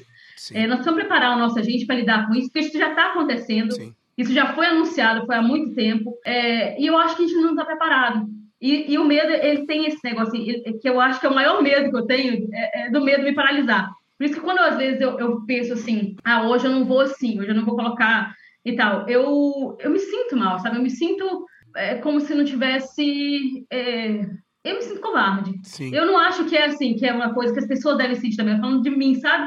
Que, poxa, os caras não têm vergonha da própria burrice, entendeu? Eles não têm vergonha de mostrar, de assumir um lado perverso, assim. E, e eu- o que eu tô lutando não é o, que eles estão lutando. Então, assim, não existe essa falsa simetria. Por que, que eu tenho que me esconder? Sim. Sabe? Pelo contrário, Eles eles, têm, o, estar no ele- armário. ele- eles têm o monopólio da, da covardia, né? A Isso que o que foi feito com o Marcelo, no contexto normal, a gente não imagina um, de- um de nós fazendo, né? O, o contrário. A gente, a nossa reação, ela ela está dentro da, da lei, né? A nossa reação está dentro da lei, levando em consideração que não estamos num contexto revolucionário, então a gente tem lei para isso. É, eles não, eles não só estão à margem da lei, têm o monopólio da, da covardia, não é nem da violência, é o monopólio da covardia, é diferente, e, e manipulam a opinião pública a seu favor, né? porque no fim das contas, todas essas empresas de mídia que estão aí coadunam desses valores autoritários, Sim, totalmente. desses esses valores é, reacionários, enfim. No fim das contas, no fim das contas, a escolha para eles não é difícil. Eles fingem que é difícil. Mas a escolha para o Estadão, a escolha para a Folha de São Paulo, a escolha para a Globo é muito fácil. Eles têm lado e eles sabem exatamente o lado que eles estão. É, até queria comentar sobre, aprofundar né, sobre essa, essa questão do nosso momento observatório da imprensa, né, que a gente sempre faz, aprofundar um pouco sobre essa questão de como foi abordado, né, ah, ah, essa coisa da polarização virou moda, né, é mais um, assim como o Centrão, assim como O Centrão, que é, Via, que é da direita. que é a, terceira, que, a terceira tá- via, que também que é, é da a direita. ó, cen- polarização, centrão, meritocracia, a reforma trabalhista que vai gerar emprego, É. tudo isso é bordão que eles criam. Pois é. E, e se Nada- apega... e nada disso existe. É, pois é. E, e a gente viu bastante aí, né? As pessoas usando esse termo, polarização. A gente viu em menor escala, infelizmente, algumas pessoas não dizendo expressamente que aquilo era bolsonarismo. Até acho que. Não sei se ela nos ouve, a Flávia Oliveira, que é sem dúvida uma das melhores comentaristas da Globo News. Não sei se ela nos ouve, tomara que ouça, né? Porque, enfim, se chegar a ouvir dela, melhor ainda. Ela confrontou o Demetrio Magnoli, e aí a gente vê como o muro é baixo, que o Demetrio Magnoli falou em polarização, e ela, em, pelo menos eu vi o vídeo, dois minutos de vídeo, ela falou que não, que aquilo ali era uma violência específica de um candidato e tal. Achei que no discurso dela, da parte que eu vi, talvez ela tenha falado em outra parte, não sei. E de outras pessoas, como foi o Ciro Gomes, por exemplo, que eu até botei lá no Twitter, que eu considero o Ciro. Tenho vários problemas com o Ciro político, mas eu considero o Ciro um analista político razoável. Acho que ele, ele entende um pouco a conjuntura. Pelo menos até agora ele se demonstrou bem isso, assim. E ele fez lá um post também, e sem usar a palavra Bolsonaro e bolsonarismo. Não dá para analisar o assassinato do Marcelo sem usar a palavra Bolsonaro e ou bolsonarismo. Porque Basta entrar nas redes sociais do, do, do assassino. Exato. Inclusive, os relatos são de que ele gritou: aqui é Bolsonaro, antes de matar o Marcelo. Foi um crime político, mas não é um crime político de polarização. Porque o crime político de polarização seria se eles marcassem um lugar, talvez neutro, e aí um falando aqui é Lula, aqui é, aqui é, é- é Bolsonaro, aqui é Lula, aqui é Bolsonaro, e eles se matassem. Que não foi o que aconteceu. O cara invadiu a festa O de cara festa de É, aniversário. invadiu ele invadiu o a lugar festa. privado. do aniversário, com motivos do PT, não é porque ele era um petista, ou seja, o cara estava ali com uma bandeira do Lula, tudo do Lula, Nem se conheciam, né? E mesmo, Mesmo que que se se conhecessem. conhecessem. Mesmo que se É, conhecessem. não, mas exatamente assim, é um negócio que é tão, é tão é no nível do absurdo, Pois gente. é. E aí, o que o Caio fala, né? Não tem como você analisar, porque o Bolsonaro é ele que, que reúne isso, assim, é ele que reúne todas essa, essa, essas ideias, esses valores de anulação do outro. Né, né, que é uma das fake news aí que tem é que, ah, é porque eles se conheciam, então o crime não é político, é um crime lá de, de É. acerto de contas. Mesmo que eles se conhecessem, que, que, que, que eles tivessem alguma relação, ele atirou no cara pra matar porque ele tava comemorando o aniversário com motivos do PT Exato. e do Lula. Se, agora, se é porque a mulher de um, de um tava tendo caso com o outro, aí seria outra coisa. Mas os caras são ruins até no argumento, né? Tipo, o, o fato deles se- eventualmente se conhecerem, que não se conheciam, não anula o fato de ser um crime político. E aí o que ocorre no bolsonarismo, né, gente? Que é o fascismo, né? A gente, a gente fala bolsonarismo, é o fascismo brasileiro. É fascismo mais do que nunca é fascismo. E a velha história do guarda da esquina, né? Pois é. É, tem dois, dois aspectos que eu queria falar. O primeiro aspecto é você vê o nível de desumanização do fascismo, né? ele serve exatamente para isso. E é isso, ele é o fim. Né? O fascismo é isso, né? é desumanizar o próximo. Ele não é porque ah, o fascismo é legal porque, sei lá, ah, eles gostam do Estado forte, para isso ele desumaniza. Não, o fim do fascismo é esse, desumanizar o próximo, a, mi- a minoria. E você vê como ele tá dando tão certo no Brasil, sempre deu, né? Mas agora tá aí no poder, que dois irmãos bolsonaristas do Marcelo, um deles, inclusive, não tinha contato com o Marcelo, o outro tinha, foi convidado pra festa, a, a esposa desse outro tava, ele iria, não, não pôde ir. Ou seja, não é que eles estavam brigados, tinha um ali que pelo menos, né, Mantinha contato. mantinha contato, e aí por isso eu julgo que talvez nem seja dos mais fanáticos bolsonaristas, receberam um deputado federal, pastor fundamentalista bolsonarista, Deputado que não é do Paraná, é daqui do Rio. abriram a porta para esse homem, para esse homem levar um recado do Jair Bolsonaro, um recado que em nenhum momento, obviamente, porque o fascismo é assim, mostrou empatia e sensibilidade com, com o fato. Apenas um recado para falar assim, pô, vocês limpem minha barba, vocês, vocês são bolsonaristas mesmo? Então, pô, vocês vêm aqui dar uma entrevista aqui dizendo que, pô, tem nada a ver com isso não, isso aí não é, isso é Bolsonaro não. Então, o nível de desumanização desse caso, talvez por isso ele seja tão grande. Provavelmente é o mais emblemático das agressões do Bolsonaro. E olha que, porra, é diária. E para todo, em cima de todo mundo, né? De, de- principalmente das, das ditas minorias. É você ver irmãos perderam o irmão, cara. E por mais que um lá talvez tenha se desentendido, caralho, perdeu o irmão assassinado. Não é que perdeu o irmão que infartou, assassinado. Por um bolsonarista. Por um cara que gritou aqui é Bolsonaro. O irmão que era petista. E o cara abre a porta para um pastor e fala. E aí um deles reclamou, né? Pô, você, a esquerda mostra mais empatia nessa hora, poxa. Cadê o nosso lado? Brother, o seu lado é isso.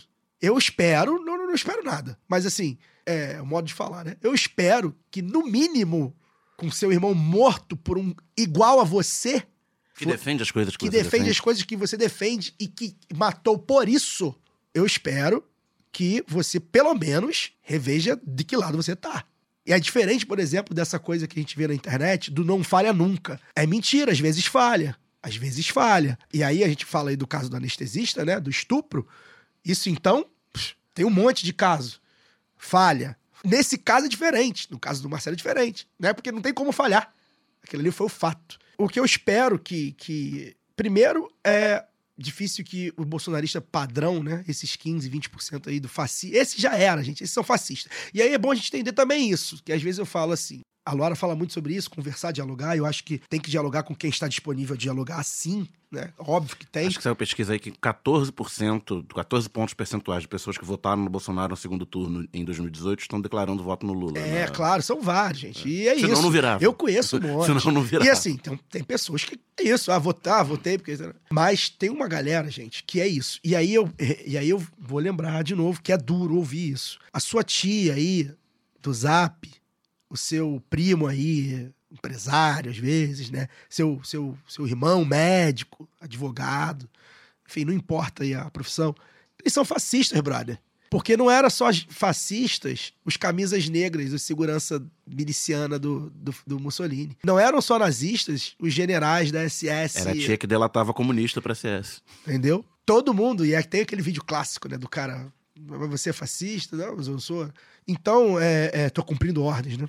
Então, brother, a gente vai ter que pri- primeiro ficar alerta, porque é isso. Numa discussão, esse cara, esse cara tá com raiva de você. Aquele teu amigo bolsonarista, ele tá com raiva de você. Ele pode não ir na tua festa de aniversário do PT e te matar. Mas ele, numa discussão com você, ou, ou por outros motivos, ele tá com raiva de você. E ele, ele defende uma política que quer muitas vezes o seu extermínio. Dependendo, inclusive, de que cor você é, ou de que orientação sexual você é, ou de que gênero você é. Isso, pra mim, abriu, enfim, abriu, abriu um, um- um buraco negro, assim, de, de, de como a gente tá de- e de que perigo, de perigos reais que a gente corre de vida, né? A gente corre risco de vida. Isso é, é grave. E ainda assim vai haver lá pessoas, e aí eu sempre falo, né? A gente tem, infel- infelizmente a gente tem, a gente convive de alguma forma, chefe, o Uber que a gente pega. Se a gente, ah, não tenho mais amigo e familiar, cortei laço. Mas a gente vai ter alguém. E esse alguém, primeiro que o ser humano, todo, qualquer ser humano pode matar alguém, né? Isso aí a, a- psicologia, sei lá, a psicanálise já, já, já disse. A gente, todos nós só podemos matar alguém, temos potencial pra isso. E essa pessoa carrega tanto ódio com ela, tanto ressentimento, e ela tá do lado de um, de uma, de um exército de, de sociopatas que a, a vítima pode ser a gente, né? Num- numa circunstância talvez não tão específica como foi a do Marcelo. E isso foi realmente. É um causaço da semana, é um negócio que a gente não tinha como não falar. Porque é isso, cara. A gente, a gente daqui, a gente faz comunicação, por exemplo, né? Então, a gente que faz comunicação de esquerda é alvo. É alvo fácil, né? Não, talvez não pra morrer, mas pra tomar um susto.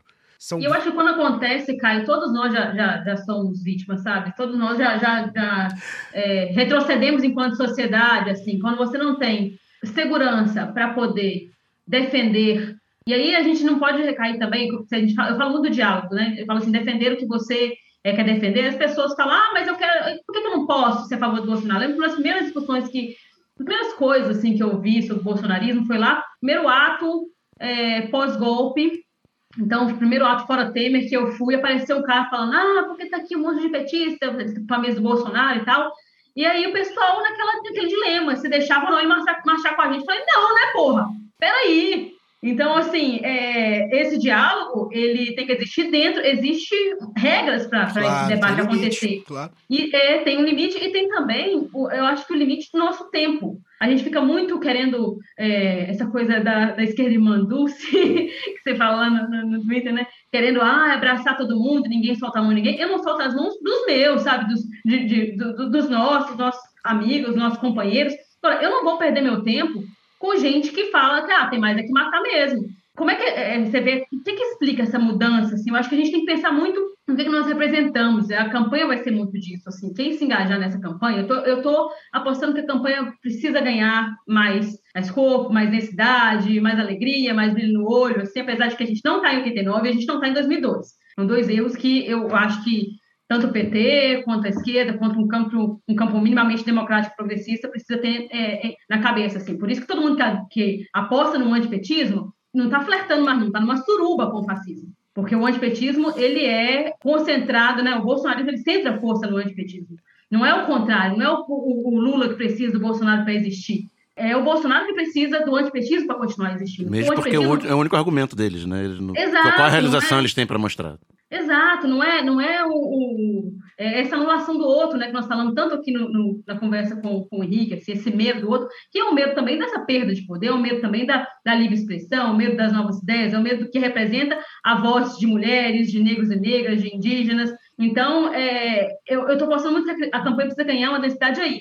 E eu acho que a gente precisa entender essa, esse brilho nos olhos aí para além da autoafirmação, sabe? E aí eu não estou de forma alguma, é, não quero, não estou culpando a vítima. Acho que as pessoas têm direito de fazer seu aniversário do Lula, têm direito de usar sua camisa, têm direito de colocar seu óculos de estrelinha, mas não pode ser só isso, sabe? A gente vai precisar cada um se entender como o, o líder ali da, da, da, da- do seu próprio comitê, que seja um comitê, o bloco de uma pessoa só, mas que vai é, debater com, com alegria mesmo, com vontade. Essa vontade não é a autoafirmação, repito, ela é muito mais uma, uma expressão maior do, do que acredita, dos seus ideais e tal, do que a anulação do outro, que é querer gritar mais alto. Porque quem, se a gente começar a gritar, ninguém vai se entender, sabe? Vai ter que ser um negócio que a gente junte mais gente, então que a gente esteja mais junto com os outros, chama, chama a gente para isso. A organização passa por aí, é, passa por essa estratégia também para a gente não estar sozinho pelos lugares. Não é do medo, gente, é de, de, de tomar, sabe? De colocar o bloco na rua, de tomar as ruas de novo, de, de fazer o negócio de uma forma legal, porque precisa ser legal, precisa ser gostoso, precisa ter arte, precisa ter vontade, então a gente não faz. Não pode, se a gente ficar muito nessa do, do embate, nós vamos perder tempo. Acho que o ponto, meu ponto é esse. Eu não quero perder tempo mais, porque nós estamos pouco. As eleições são, são daqui a pouco, gente. É, Nós estamos em quê? menos de, de Três meses. três meses das eleições. Dois meses e meio, né? Então, é, O, o outro ponto que eu queria tratar, que eu falei do petista fi- filiado, né? Sobre o simbolismo de, de ser um filiado, um dirigente do partido. Mas é bom lembrar que no fascismo, né? é, o ataque é o outro, né? E o outro é qualquer um que não seja deles, né? E aí a gente vê, tem vários casos aí, vários casos, que não chegaram a ser agressões. Não, não, não chegaram a ser agressões físicas, né? Mas de agressões de, de moral e de fake news, né? E aí eu cito, por exemplo, Dória, Felipe Neto, são figuras que eu não, não, não- não tenho nenhum apreço. Embora também não, não boto no mesmo balaio. Mas enfim, e são figuras que sofreram com o bolsonarismo também. Ou seja, o Felipe Neto não é um petista. Né? Tá aí a Anitta, né, que falou, eu não sou petista, nunca votei no PT. Muito provável a Anitta, ah, muito provavelmente a Anitta em 2018, inclusive, pelo silêncio que ela fez, né? Ela deve ter apoiado até o Bolsonaro ali nas internas. Ou não votei. É, é, é, não, não voto. Ah, não, não digo votar, mas digo assim, ah, prefiro o Bolsonaro, né? É. Porque essa galera nem votar ou não, pra eles é indiferente. Mas é, é isso, vai sofrer com fake news, sofre com isso, porque é o outro. Petista é sempre o outro, é sempre bom lembrar isso, assim, né? É, é sobre como, como o, o fato de ser do PT dá um simbolismo muito grande, mas o, o petismo, enfim, é sempre o outro. Fagner, quer falar? Tá com o dedo levantado? Eu tô ouvindo aqui, eu tô, eu tô prestando atenção no que vocês falaram. é, na verdade, o que está acontecendo, né? Isso foi profetizado por todos nós aqui há muito tempo, desde antes da eleição.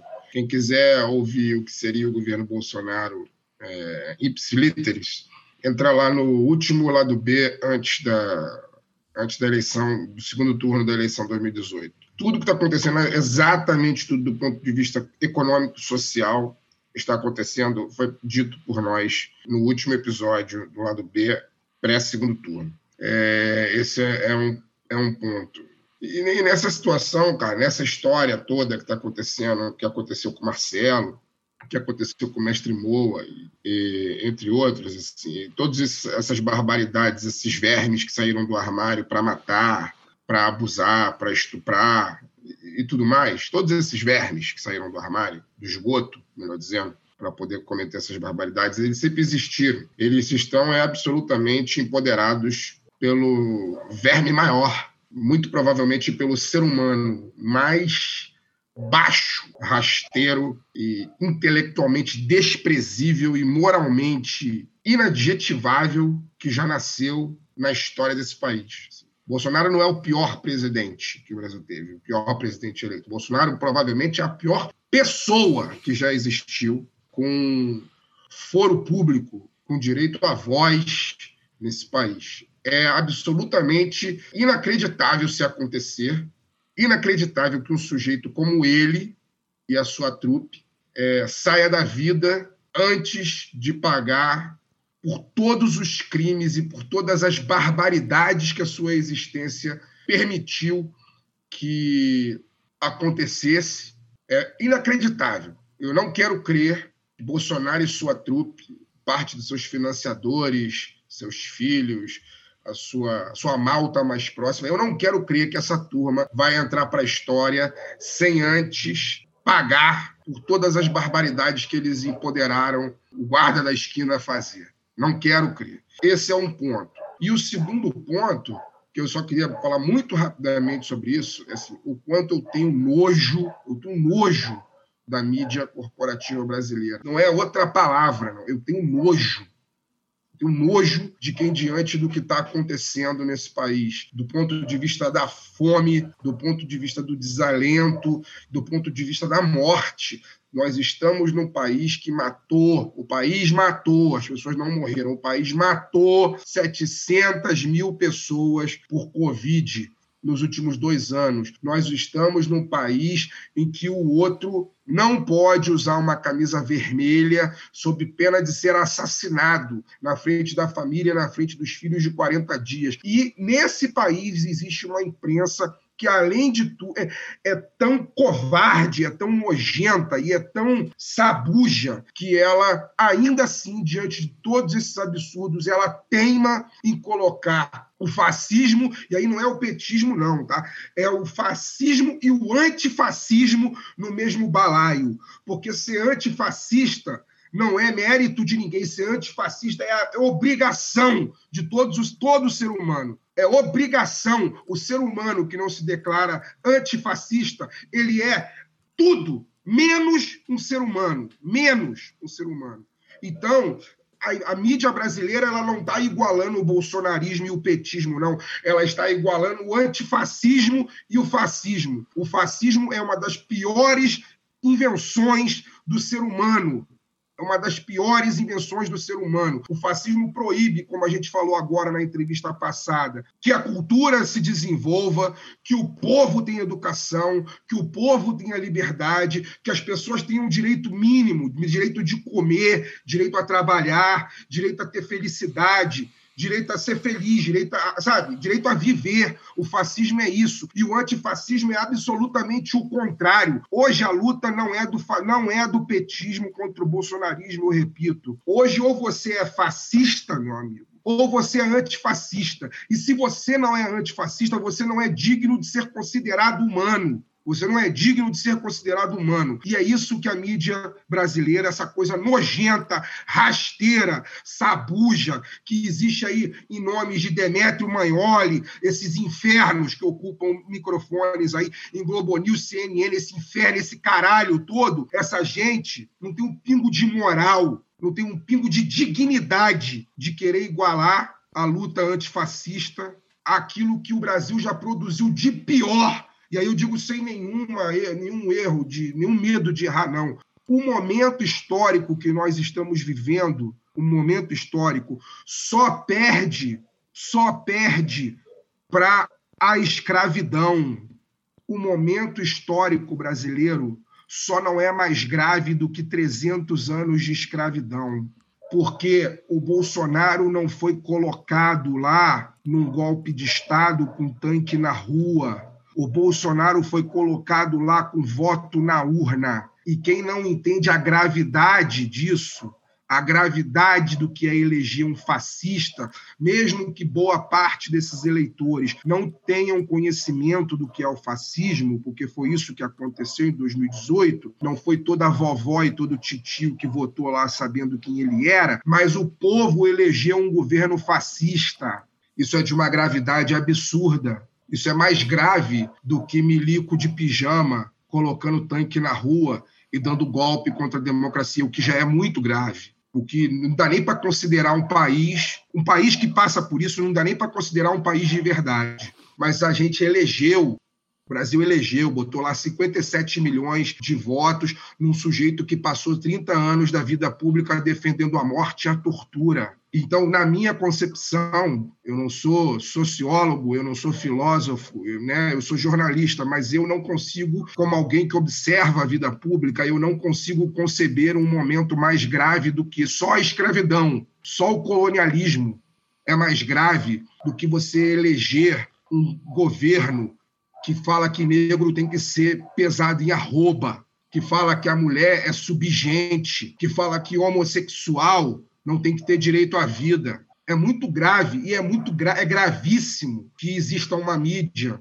muito poderosa, com muita capacidade de apuração, com muita capacidade de comunicação, com muito dinheiro para poder alertar da gravidade que isso significa. É muito grave que essa mídia funcione em conluio com essa turma. É muito grave. Eu, eu sinto nojo, asco, de verdade, de verdade, de cada um desses formadores de opinião que vão para a televisão, vão para o rádio, que enfim, os dias e ganhem a vida e ganhem muito dinheiro, querendo equiparar a gravidade do que significa o fascismo com a obrigação de todo ser humano que é ser antifascista. Ser anti, repito, ser antifascismo, essa frase não é minha, tá? Essa frase é do Hemingway, entre por quem os sinos dobram. Ser antifascista não é mérito, ser antifascista é obrigação. Se esses sujeitos, como Demetrio Magnoli, entre outros, Estou usando o Maioli aqui porque ele foi o que ficou mais na minha cabeça depois da resposta que ele recebeu da Flávia Oliveira. Mas se Demetrio Maioli e outros estão usando o espaço que, infelizmente, eles têm para poder comunicar que o fascismo e o antifascismo são a mesma coisa, duas faces da mesma moeda, vocês precisam rever suas próprias humanidades. É isso. Lembrar aqui, né, é, nesse escopo todo do que a gente está falando, né, lembrar sempre, né, Fagner? A gente gosta de lembrar sempre do eu não sou coveiro. né? Eu acho que acho que resume muito quando o tal do patriota, o candidato que unia as famílias, o candidato da, da, da, da família, do país, Brasil acima de tudo, patriota, De Deus. disse de Deus cristão, disse que para as pessoas que estavam morrendo, n- não morreram de tiro, não, né? Morreram de doença grave, Negligenciada pelo negligenciada por ele, obviamente. Falou assim: Eu não sou coveiro. Antes de encerrar o programa, tem uma novidade legal aí dizer para todo mundo que acompanha o lado B. A Aurelo manteve para esse mês de julho nosso bônus, né? Ah, o desafio lá que eles fazem pra gente é a cada real que entra de financiamento, a gente ganha mais um real, né? Ou seja, para quem ainda não é apoiador ou apoiadora do lado B, você pode aí nos ajudar em dobro durante esse mês, é, nos apoiando pela Aurelo. E, e aí tem uma novidade melhor ainda, né? A Aurelo agora ela aceita Pix, né? Tem um chaveamento lá, um sistema lá que você faz o seu, seu financiamento por Pix mensal. Isso facilita bastante, né? Como diria o Casimiro, aceita Pix, né? Então, a partir de agora, a Aurelo aceita Pix. Né? A partir de dois reais por mês, né? Pode ser no Pix ou no cartão de crédito, você nos apoia direto no melhor aplicativo de podcasts do Brasil. Agora é sem desculpa, tá, gente? É, quem quer e pode, obviamente, apoiar o lado B, vem apoiar o lado B na Aurelo. Pra galera do celular da maçã, o apoio tem que ser no navegador. Você digita aurelo.cc barra lado B do Rio barra apoios, você faz o seu apoio. Aí é só baixar o aplicativo, fazer o login e ouvir normalmente no app os nossos conteúdos, né? Tanto o lado B do Rio, o lado B Notícias e os nossos conteúdos é, de recompensa para apoiadores. Os demais sistemas, basta baixar o aplicativo e fazer o apoio, né? Falando em apoio, lembrar que quatro pessoas que venceram o sorteio para apoiadores e apoiadoras do lado B, oferecido pela Camisa Crítica, que ainda não responderam nossos contatos. É o Pedro Cinquini, a Thaís Dantas, o André Vilaça e a Talita Souza. Então, por favor, olhem os e-mails de cadastro no PicPay, no Padrinho na Aurelo, ou então, se está ouvindo aí, chama a gente na- nas DMs aí das nossas redes para vocês escolherem os brindes e os contatos e responder os contatos com os dados. Laura Ramos, muito obrigado novamente pela parceria. Bem-vindo ao inferno. Aguarde a minha nota de repúdio. É, obrigada, Caio, não por ontem, mas obrigada a você, Daniel, Fagner, ao Henrique aí pela entrevista, que foi bem bacana. É, não tem muito mais o que falar, acho que a gente, né, depois de uma semaninha aí e com todos esses acontecimentos, acho que tem muita coisa para ser elaborada, mas a gente também disse muita coisa. Para finalizar, assim, já que a gente falou tanto sobre medo, eu acho que é aquela assim, quem não está com medo não entendeu nada. Mas quem está paralisado pelo medo, acho que entendeu menos ainda. Então, vamos junto, vamos à luta, porque tem muito chão pela frente e nós vamos precisar de todo mundo. Como diria Dom Pedro Casaldáliga, não podemos ter medo do medo, né? Fagner Torres, boa noite. Boa noite. É, dizer que me excedi no que eu deveria, na quantidade de coisa que eu deveria falar diante do estado em pandarecos que está na minha garganta. Pedir desculpa mais uma vez ao ouvinte pela qualidade do meu áudio, enfim, né? Não está dos melhores hoje no que vocês estão habituados aí, porque eu não pude mesmo ir para o estúdio. Mas eu espero que semana que vem, se eu, se eu estiver no Rio de Janeiro, eu esteja no estúdio para poder gravar e que, quem sabe, a gente tem a pauta um pouco mais leve. Não precisa ser muito, não, mas um pouco mais leve que essa É. já ajuda pra caramba. Admiro o otimismo. É, já ajuda pra caramba. Eu acho difícil também. Eu acho que daqui até janeiro, fevereiro, né? Porque janeiro a gente vai tirar férias como a gente sempre tira, mas daqui a fevereiro eu acho que a pauta tende a ser cada vez mais pesada. É, eu sei que isso, inclusive, afasta muita gente do lado B, que não aguenta enfim, a gente não, não é o medo e delírio em Brasília, que, que faz, consegue fazer tudo com genialidade e humor ao mesmo tempo. Né? A gente aqui é mais rascante com os fatos, então. Mas, infelizmente, se a gente não fizer, poucos fazem, né? Pelo menos com o alcance que a gente tem, poucos fazem. Enquanto a gente está falando a verdade aqui, a Globo News está equiparando fascismo e antifascismo. Então, a gente tem que seguir fazendo. Então, é isso. Um bom fim de semana para todo mundo e até semana que vem. É isso. Daniel Soares, novamente, boa noite.